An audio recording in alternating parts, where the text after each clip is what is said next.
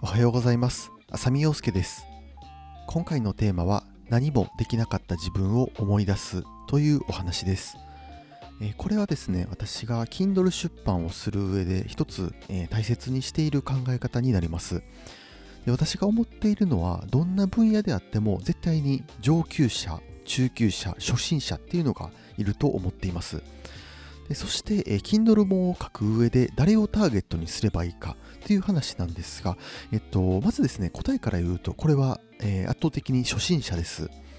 で、えっと、やっぱりですね、えっと、初心者、えー、上級者、えー、そして中級者の、えー、階層っていうのはピラミッド状になると思っていまして、まあ、例えば一つの分野で、まあ、筋トレで言うと、え、筋トレを、え、やったことのある人、筋トレに少しでも興味がある人っていうのを、えー、100人集めるとですね、でおそらく、まあ、上級者は1人、中級者は、えまあ、9人とか、で初心者が、えー、90人ぐらい、そんな分布になると考えています。で、えっと、まあ、数字は結構適当なんですが、え、他の分野であってもですね、大体同じような分布にはなるんじゃないかなというふうに思っています。で、えっと、やっぱりですね、初心者っていうのはどの分野でも多いので、えー、初心者をターゲットにするっていうのは基本にはなってくるんですが、まあ、それでもですね、えー、初心者をターゲットにしたつもりでも、えー、どうしても上級者ほど、えその説明を飛ばしてしまいがちになってしまいます。で、えっと、やっぱりその、文章を書く上で、まあ、自分が分かってしまっているほどですね、え初心者向けに書いたつもりでも、まあ、あのその前提を飛ばしてしまうと、でその前提を飛ばしてしまうと、えー、読んだ人がちょっと分かりにくいなと、そんな印象を受けてしまいます。なので、初心者向けのコンテンツを作るのであれば、徹底的に初心者に寄り添う必要があります。そこで役立つのが初心者の時の自分の気持ちです。初心者の時はこういう前提がそもそも分かっていなかったなとか、こんな失敗をしてしまったなとか、これが欲しかったなとか、そんなですね、自分がその分野で初心者だった時の気持ちや状況を思い出してほしいと思っています。で、えっと、例えばその自分が Kindle 出版に関する本、初心者向けの本を作るのであれば、まあ、例えばその今聞いていただいている方がある程度 Kindle 出版もできるという場合ですね、そのなるべく、え、初心者向けの、えー知識であったり前提条件というのを飛ばさずに書く必要があります。そこで役立つのが自分が初心者だった時の気持ちです。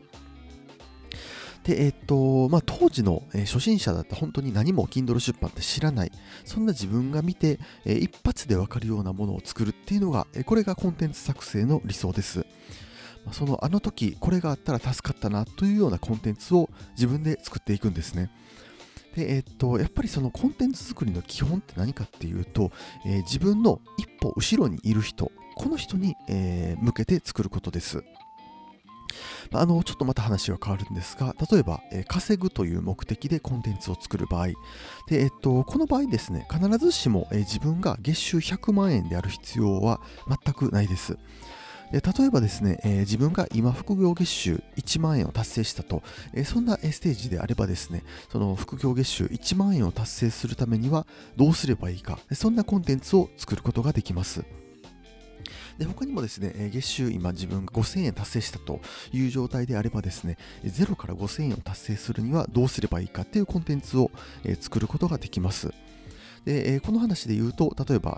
そこから5000円稼げたら毎月のスマホ代が、えタダになりますよねとか、そんな話を展開することもできます。あのー、やっぱりその何かコンテンツを作るときって自分が全て知って、えいなければならない、その分野で、えトップに立っていなければならないと、えそんな風に考えがちなんですが、えそうではなくてですね、え、自分の一歩後ろにいる人、ここをめがけて作っていけば、え自分が実はどんなステージにいても、えコンテンツを作ることができます。